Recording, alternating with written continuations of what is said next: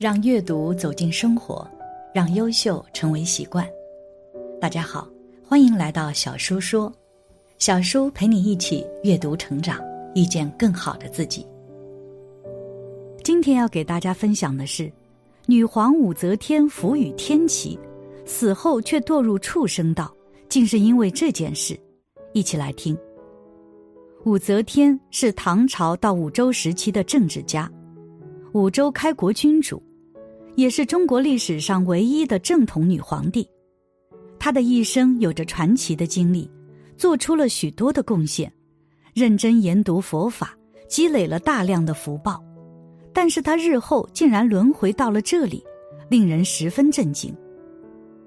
佛教中有这么一个故事：两千五百年前，释迦牟尼佛传法的时候，有一天，释迦佛带着弟子托钵外出化斋。一群小孩在路上玩堆沙子，其中一位娇滴滴的女孩子远远看见释迦佛带领弟子们而来，就半真半戏的用双手从地上捧一捧沙，走到佛陀面前，往佛陀的饭钵里一放，释迦牟尼客气的接受了他的沙土。大弟子舍利佛看不过眼，心想：这女孩岂有此理？怎么可以用沙土戏弄我师尊？在路上实在忍不住，就问道：“师尊，刚才那个女孩子把沙土放您饭钵里，怎么能让她这么胡闹？”释迦佛微笑：“你们不知，此女千百年后因缘成熟，要在东正旦王国为王。这时我如不接受她的沙，她将会试图去破坏佛法。我接受了她的沙子，这样让她结下此善因缘。”他将来做王时将会弘扬佛法，此女孩子就是后来中国历史上的一代女主武则天。她一出世就有帝王的龙凤之姿。武则天做皇后之前，曾经做了四五年女尼。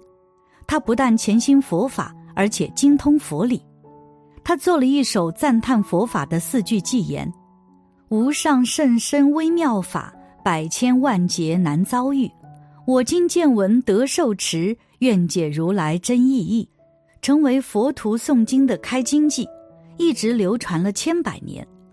这首偈的由来，据说是武则天做皇帝的时候，由于武则天是虔诚的佛教徒，她对于华严经非常的爱好，她总觉得晋译的六十华严欠缺的太多了，不完整，感觉到非常的遗憾。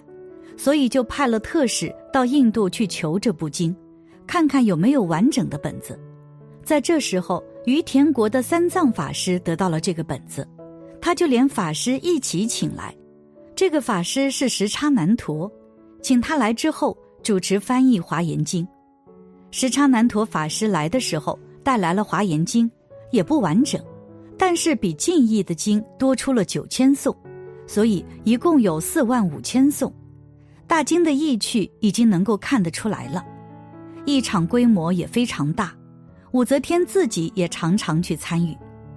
翻成之后，武则天初阅华严经时，因体会佛法的高妙稀有，非常欢喜，故有感而发，给这个大经提了一首开经偈，也就是我们现在念的开经偈。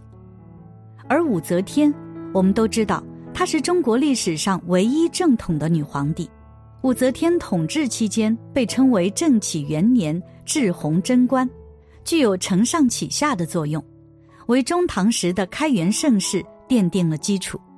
而且武则天非常推崇佛教，对于推动佛教发展弘扬也起到了巨大的作用。可能很多人想知道，武则天这么厉害，那她去世后又轮回到了哪里呢？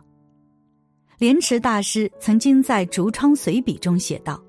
至今，猫鼠之中还有武则天和萧淑妃二人投生，虽报复百千万遍还没有停止。过去我做水陆斋会时，因怜悯而超度他们，只恐怕他们的冤力深，而我超度的效力浅，不能立即消除化解。为什么会这样呢？唐高宗李治有一位嫔妃萧淑妃，失宠的王皇后为打击萧淑妃。主动请求将武则天纳入后宫，谁知武则天进宫后迅速击败萧淑妃，而且也迅速击败了王皇后。不久，武则天被立为皇后，王皇后和萧淑妃都被废为庶人。王皇后和萧淑妃被囚禁后，关在一间极其严密的屋子里，只开了一个小洞递食物。唐高宗私下去探望他们时，他们哭着对唐高宗说：“希望皇上能念及昔日情分，使我们重见天日。我们希望把月名改为回心院，这就是再生之幸了。”唐高宗当即答应，但是武则天知道后。马上派人将王皇后和萧淑妃各打一百仗。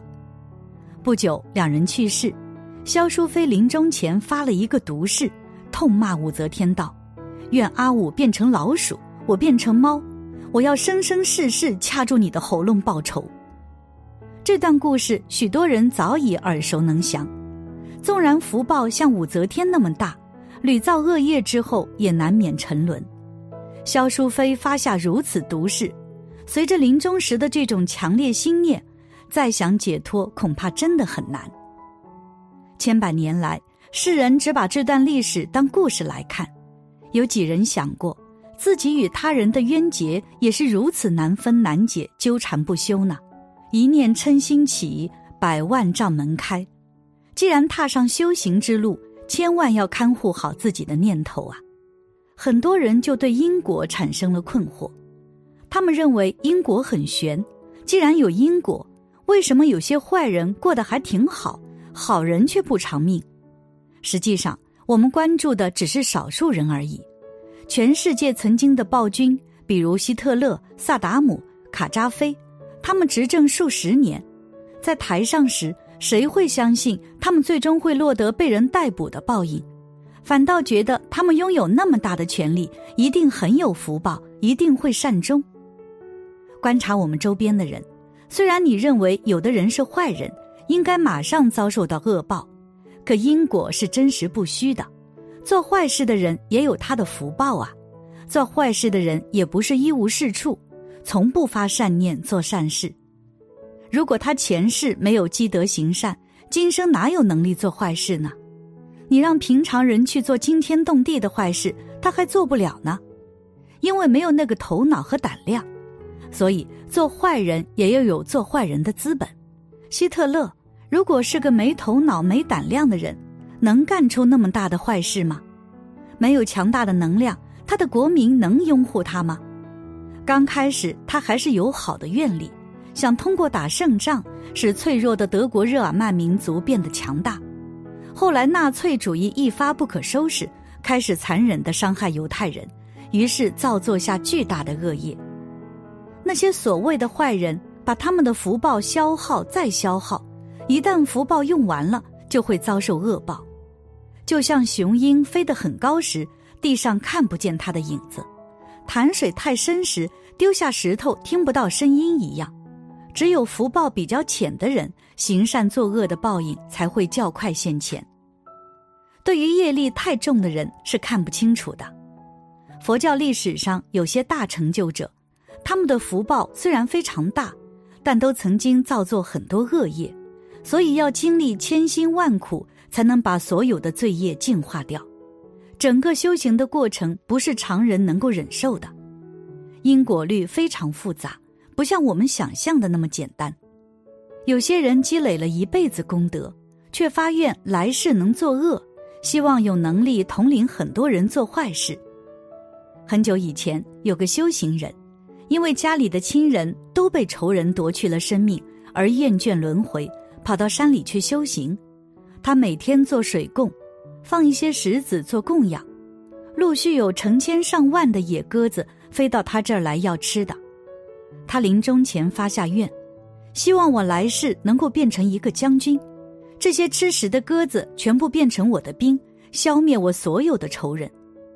因为这样的恶念恶缘。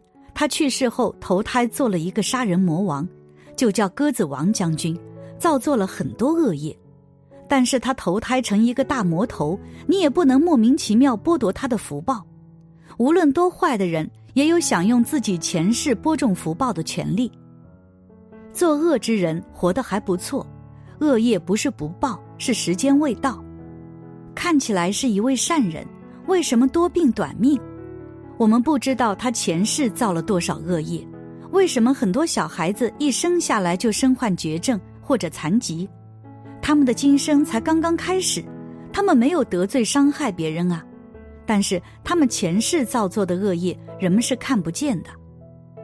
不管是善业还是恶业，业障比较重的，果报成熟的就比较慢；业障轻的，果报成熟的就比较快。大自然也是如此。有的核桃树要种下五到八年才能结果，而有的植物播种的当年就结果了。以我们的经验来看，一个人的业报成熟大概需要二十四年左右，二十四年以内未见果报的非常少。现在我们身处浊世，很多果报在十二年左右就成熟了。有些人的报应来得非常快，每天都有刚刚做了坏事就被抓起来的人。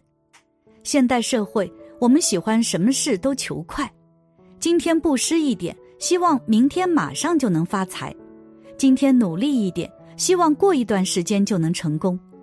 可恶报如果来得太快，大家却都不愿意了。总而言之，善恶皆有报，不想恶果成熟，每个当下善护念自己身口意，不断猛烈忏悔清净自己过去。现在以及未来造作的恶业，实在是至关重要，因为你所做的事情，上天都会帮你记着。种了善因，自然会有善报；但是种了恶因，也是要还的，不管福报大不大。感谢你的观看，愿你福生无量。今天的分享就到这里了，希望你能给小叔点个赞，或者留言给出你的建议。别忘了把小书分享给你的朋友，让我们一起成为更好的自己。还没有订阅小书的朋友，一定要记得订阅哦！我们下期不见不散。